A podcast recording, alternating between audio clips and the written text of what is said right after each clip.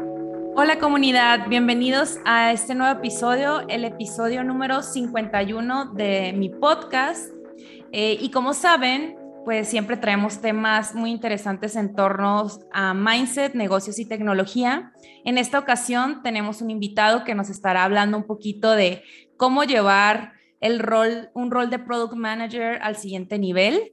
Él es Fernando Barragán y bueno, toda la trayectoria de Fernando eh, ha sido creando productos digitales, ha emprendido un par de veces y tuvo la oportunidad de trabajar en, en fases tempranas de startups como Confío y Clip.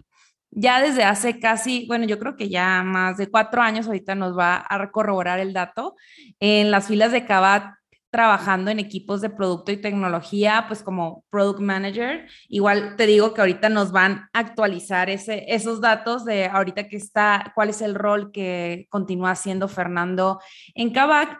Y bueno, este, este episodio y platicando con Fernando hace un par de semanas que estábamos hablando sobre pues su idea de poder compartir con la comunidad, poder compartir sobre todo en Latinoamérica estos contenidos que tienen que ver con el crecimiento de esta área que si bien no es nueva, pues muchas personas están incursionando, incluso cambiando de roles eh, de carrera para dedicarse a la creación de productos digitales.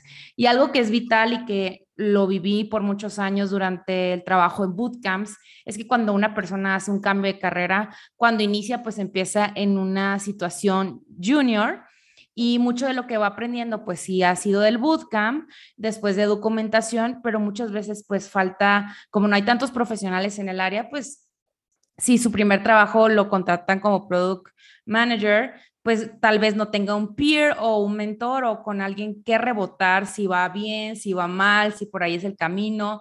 Existen pues diferentes plataformas y diferente contenido en internet, pero no, no hay nada como alguien que ya pasó por ahí te puede dar esos tips. Entonces con Fernando vamos a hablar hoy justamente de qué son esas claves para llevar tu carrera al siguiente nivel si tú eres product manager o si apenas estás incursionando o te llama la atención pues este es el episodio que te debes escuchar. Bienvenido, Fernando, ¿cómo estás? ¿Qué tal, Lilo? Muy bien, muchas gracias. Súper feliz de estar aquí contigo. Qué bueno, yo sé que tienes mucho la inquietud de compartir con la comunidad y pues me alegra ser también parte de esa plataforma para que podamos hablar hoy de este tema. Buenísimo, me encanta. Oye, a ver, cuéntame porque aquí está leyendo tu bio y tal vez algunos datos ya no están tan actualizados. Eh, ¿Cuánto ya llevas en Kavak? ¿Cómo llegaste ahí? Cuéntanos. En Kavak llevo tres años. Dijiste cuatro, pero son tres. Tres. Eh, entré realmente cuando para producto en ese momento era early stage. La empresa ya era un poco más, más numerosa. Yo soy el empleado 294, si no me equivoco. Ok. Eh, fue el primerito de productos, si te lo puedo decir. Órale, ¿de cuántos, er cuántos eran en el área de producto? Yo fui el primero, yo abrí el área. sí. Imagínate, ok, tú empezaste el área y bueno, también leía en tu bio que venías de Confío y Clip. ¿Cómo empezaste en este mundo de los productos digitales? Em, ¿Empezaste porque alguien te enseñó, por curiosidad o cómo llegaste aquí? Sí, fíjate que he escuchado esa pregunta a varias personas de producto es bien interesante ver cómo son las diferentes historias. Te cuento la mía. Obviamente en una empresa chiquita que tiene como grandes ambiciones, que quiere impactar el mercado, ayudar a la gente y crecer rápidamente, pues hay muchas necesidades. El, mes que entras eh, a, la, compañía, pues eres, no sé, la persona número tres, que fue mi caso en Confío, eh, y toca revisar mails, toca revisar data, atender llamadas de clientes, eh, atender al cliente que, que, se presenta físicamente y realmente no son cosas de tu rol. Puedes entrar para una cosa y terminas haciendo otra. Y eso como que complementa mucho. En mi caso fue algo muy parecido a eso. Yo entré a Confío para temas de contenido, para temas de marketing, un poquito más orientado a eso.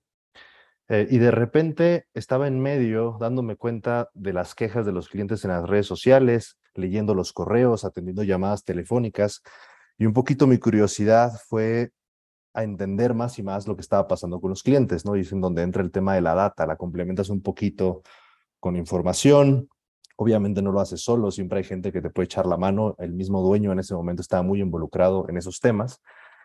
Y de un día para otro estás con el contexto correcto de los clientes, con la data correcta sobre el negocio eh, y con el conocimiento de la visión, porque eres uno de los early employees de la startup.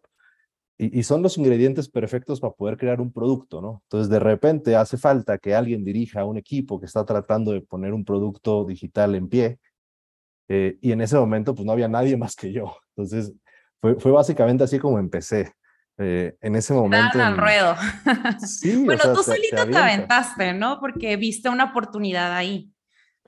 Sí, sin duda. O sea, de hecho, cuando empecé yo ni siquiera sabía que se llamaba Product Management. O sea, no me acuerdo ni, ni, cómo lo llamábamos. Como un año después me di cuenta de lo que estábamos haciendo era Product Management en realidad.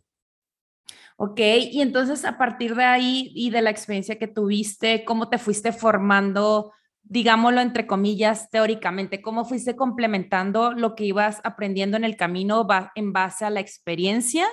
¿Te fuiste complementando con algún curso, recursos, con mentores? Sí, creo que fue un poco de todo.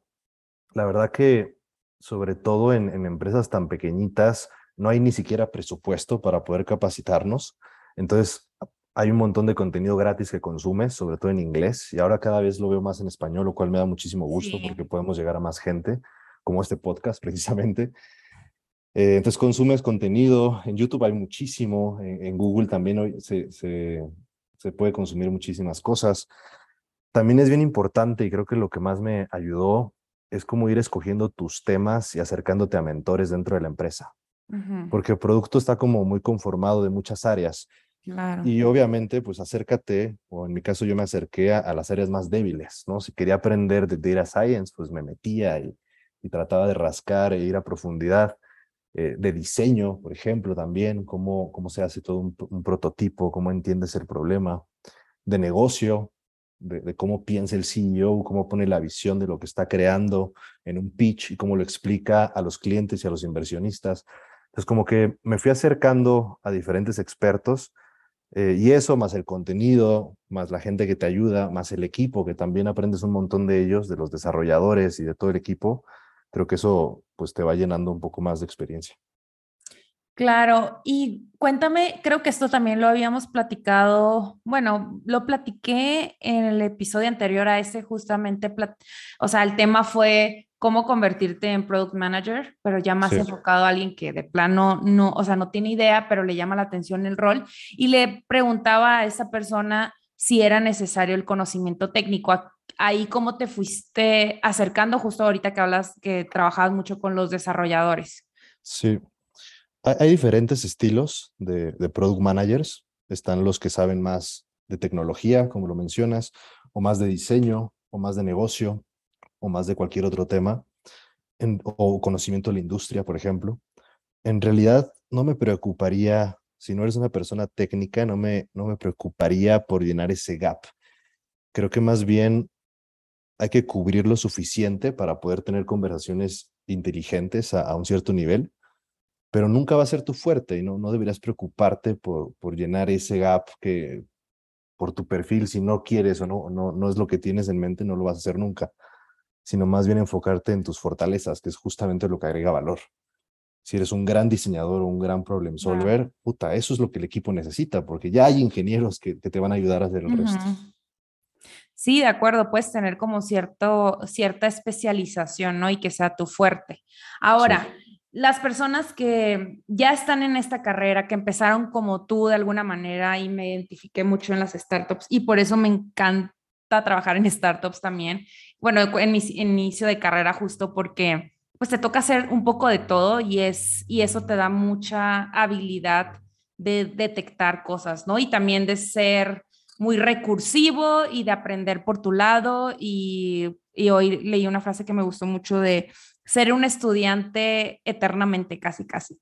Entonces para estas personas que de alguna manera ya empezaron estos experimentos, ya sea en una startup o por su cuenta, porque tienen un, emprendimiento, eh, ¿cuáles son las claves, por ejemplo, cuando tú contratas para darle em, pues ese primer, esa primera oportunidad a alguien que quiere empezar en, en la industria y que tal vez no tiene una experiencia tan palpable como lo es trabajando ya de tiempo en algún lugar? Sí. Cuando ya, ya pocas veces contrato gente 100% sin experiencia, ¿no? Al menos tiene que haber algo, pero siempre hay sobre todo movimientos internos de gente, no sé, de operaciones que ya conocen y son expertos en la empresa y pueden pasar a hacer product management dentro de la misma empresa, eso es más común verlo. Creo que lo más importante son los soft skills de cómo te enfrentas a un problema, cómo lo analizas y cómo generas una historia alrededor de ese problema. Y después cómo coordinas un equipo para solucionar el problema, ¿no? Pero ese, ese soft skill de poder poner en frases, en bullets, en una historia, en, una pequeña presentación o en un pitch el problema para poder emocionar a un montón de gente alrededor de eso, creo que es lo más importante como para alguien que no tiene la experiencia. Después, puta, ya le puedes meter metodología o diseño o conocimiento de operaciones, lo que sea, o de negocio para que funcione un poco mejor. Pero ese primer como acercamiento al problema creo que es clave. Entonces sería resolución de problemas y también ser bueno contando historias de alguna manera. Sí. Para vender. Eso me gusta mucho el tema de emocionar y creo que eso también pasa en, en muchos roles, ¿no? O sea, yo lo veo en, en mi equipo de marketing, sobre todo las personas que pues están a cargo de diferentes marcas eh, al momento de vender una campaña, ¿no? O sea, ¿cómo lo traduzco acá? Pues tienes que emocionar a las personas de por qué esa es la campaña, por qué esos son los mensajes clave. Y me imagino que en el área de producto justamente es qué es ese feature que quieres desarrollar o esa idea que, que pues va a cambiar el producto. Sí. Pero ¿cómo empiezas a desarrollar? Ay, perdón, ya te no, te, te, iba a decir, hace como unos, más al inicio, 10 años que empezó todo este tema, sobre todo en Latinoamérica de Product Management, la forma sencilla de explicar el product management, me acuerdo mucho que era, la es la persona que dice no. Pero luego con los años me di cuenta de que en realidad no es eso. es un poquito absurdo pensar que le vas a decir no a todos, ¿no? Sobre todo en una startup donde tu jefe es el dueño de la compañía directamente. Entonces mi trabajo no es decirle no, mi trabajo es entender su visión hasta cierto nivel como para poder estructurar justamente esta historia que, que comentas, ¿no? Ellos no se van a encargar de que el último diseñador de la empresa entienda la misión porque no, no les da tiempo, pero esa es la misión del producto, de poder entender la visión y llevarla a todos los rincones de la empresa para que todos empujemos para el mismo lado. Claro, de acuerdo, pues al final es materializar y buscar, sí, el cómo sí, obviamente también, porque creo que eso también es algo que yo aprendí muchísimo, fue el, a ver, te enfrentas a un problema y y no es válido decir no, es más bien como ser propositivo. Obviamente también hay que ser honestos y tener pensamiento crítico, pero creo que esa es una de las cosas que también admiro mucho del trabajo, ¿no? En, en, las startups. Entonces, para ti esas son los, las habilidades que podría empezar alguien junior. Y bueno, empezando tu carrera como junior, ¿qué recomiendas? O sea, si ya yo ya llevo, no sé, uno o dos años en una startup, me dieron mi primera oportunidad para trabajar en el área de producto, qué debería hacer o qué debería aprender o qué debería estar haciendo en ese rol, ya sea en, la misma organización o, buscan, o buscando otras oportunidades para que ya me volteen a ver como un perfil un poco más maduro. Sí, yo, yo haría una lista y yo tengo siete puntos de los que siempre hablo que un buen product manager debe tener. La, la primera cosa son temas de metodología. Eh, por ahí leí hace como una semana algo que me, me gustó mucho, que decían, em, no solamente hay que estar, el, el, product manager no solamente pasa tiempo pensando en lo que tiene que hacer, sino en cómo lo tiene que hacer el equipo que lo va a hacer, ¿sabes?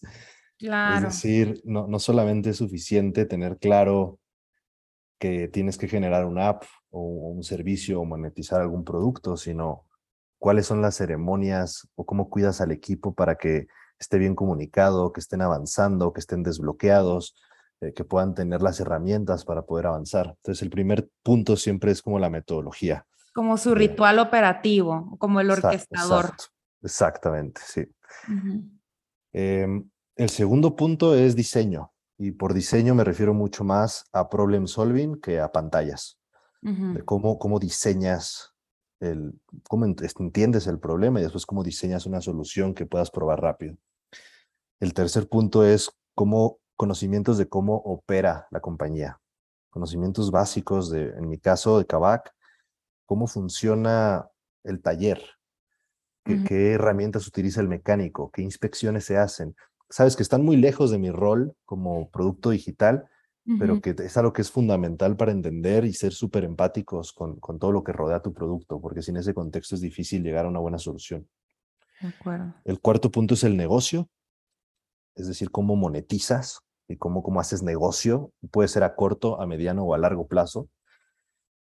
El quinto punto es tecnología, cómo funciona tu tech, que el, que product manager entienda high level, si no eres técnico, tu arquitectura, si son lambdas contra containers o si son las dos, cómo se estructuran las bases de datos, cuáles son los ETLs que tiene eh, tu, sistema para poder transmitir información, en dónde se guarda, cuando haces un query para leer dashboards, eh, lo lees directamente desde un mirror o desde producción. Ese tipo de detallitos ayudan también a que los productos sean mejores porque el contexto es mayor.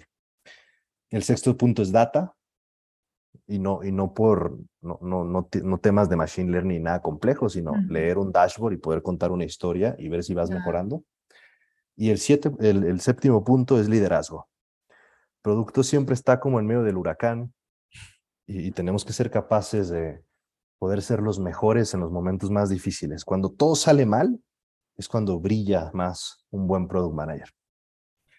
En eso resumiría esas siete cosas. Entonces, si soy una persona junior y si estoy escuchando este podcast, apuntaré esos, esas siete, esos siete puntos y me preguntaré a mí mismo en dónde estoy en temas de profundidad sobre cada uno de los temas y, ver qué puedo hacer para mejorar. También elegir yo mi propio camino. Si yo quiero ser experto en una cosa antes que en otra, lo hago y tomo mi carrera en mis propias manos y, voy mejorando, investigando, pidiendo ayuda.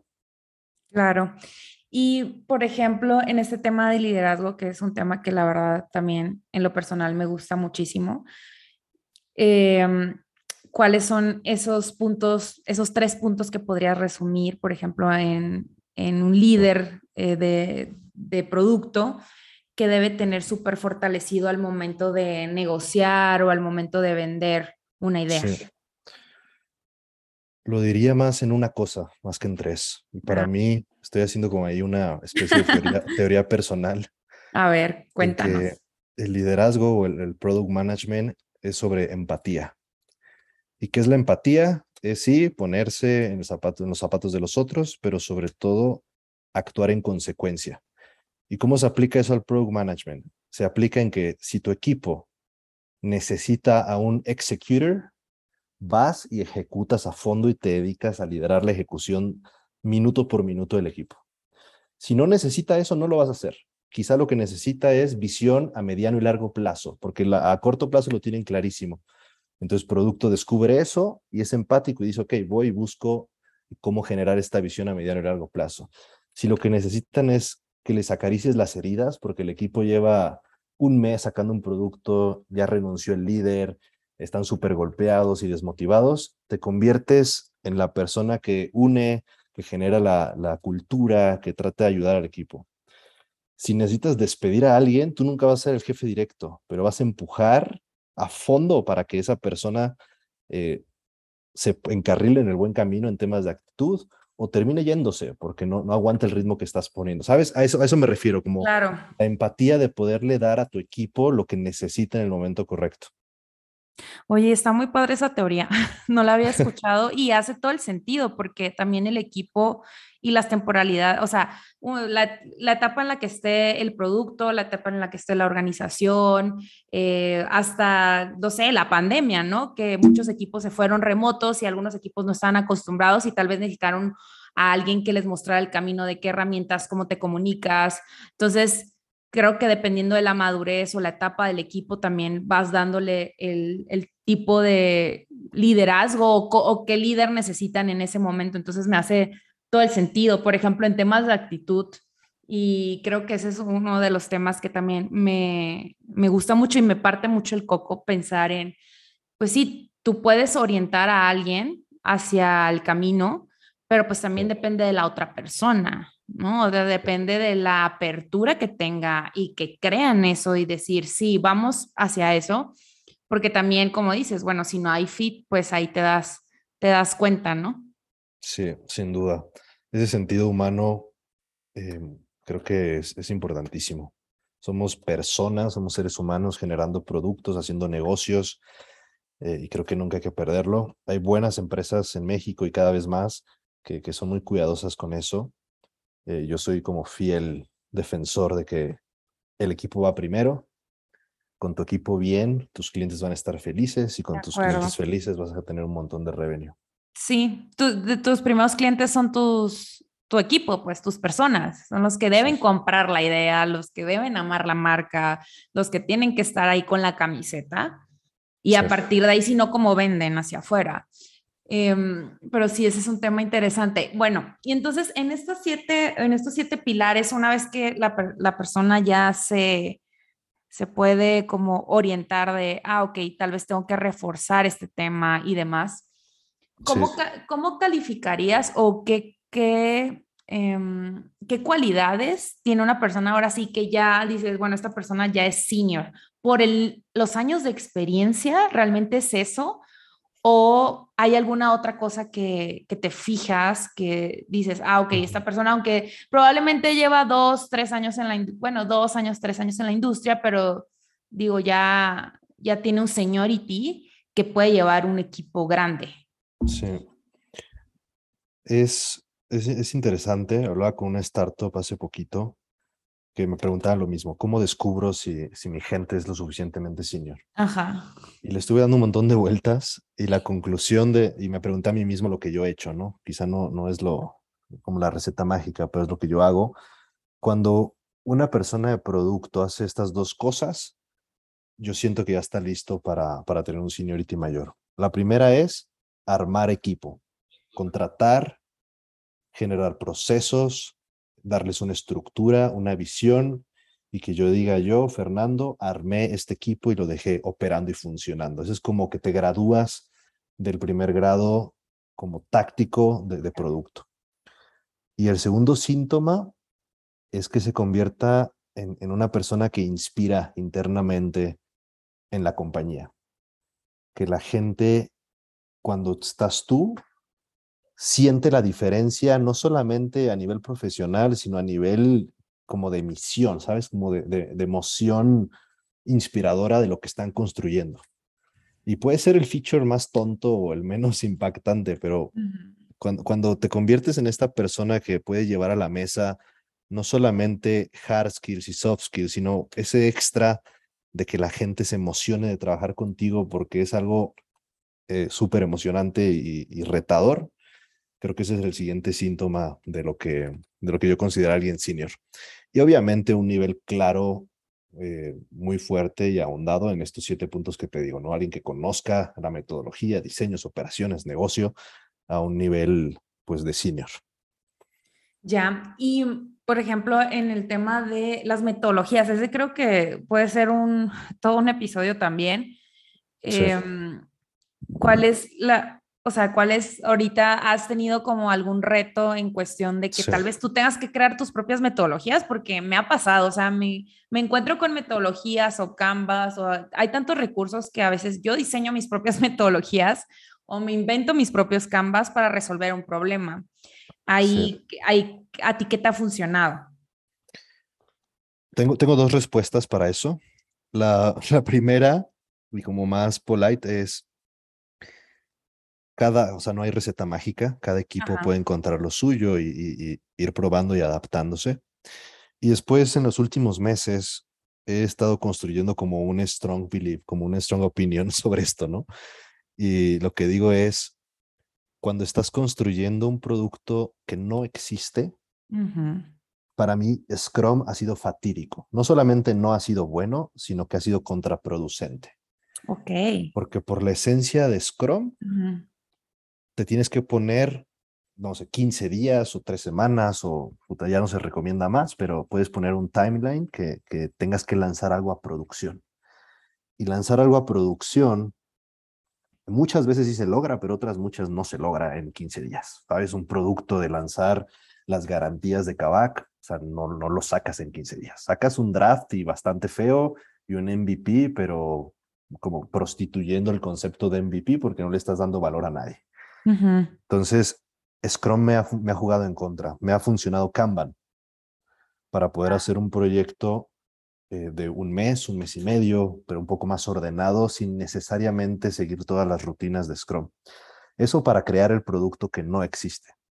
Y para mantener un producto y hacer estrategias de A-B testing o de growth para mejorar el producto de manera iterativa, Scrum es lo que más me funciona, porque en 15 días sí puedes correr un experimento y sí puedes tener resultados para revisar. Es un poco la distinción que, desde mi opinión, repito, esto no, no lo dice ningún experto, lo digo yo. Bueno, tú te, te podemos considerar experto, o sea, ya llevas tiempo y creo que estás trabajando también en una, en una startup que, que merece el reconocimiento, pero pues ahora sí que cada uno tendrá su, eh, pues su pensamiento crítico para decir esto sí, esto no, pero pues ahí va la recomendación. Oye, Fernando, y en una entrevista de trabajo, quiero y quiero terminar con este punto porque seguramente muchos se estarán preguntando, bueno, eh, ya hablamos un poquito de cuáles son las habilidades, qué son esas cosas que, en las que deberías enfocarte, si deberías tener algún tipo de especialidad o cómo arrancas.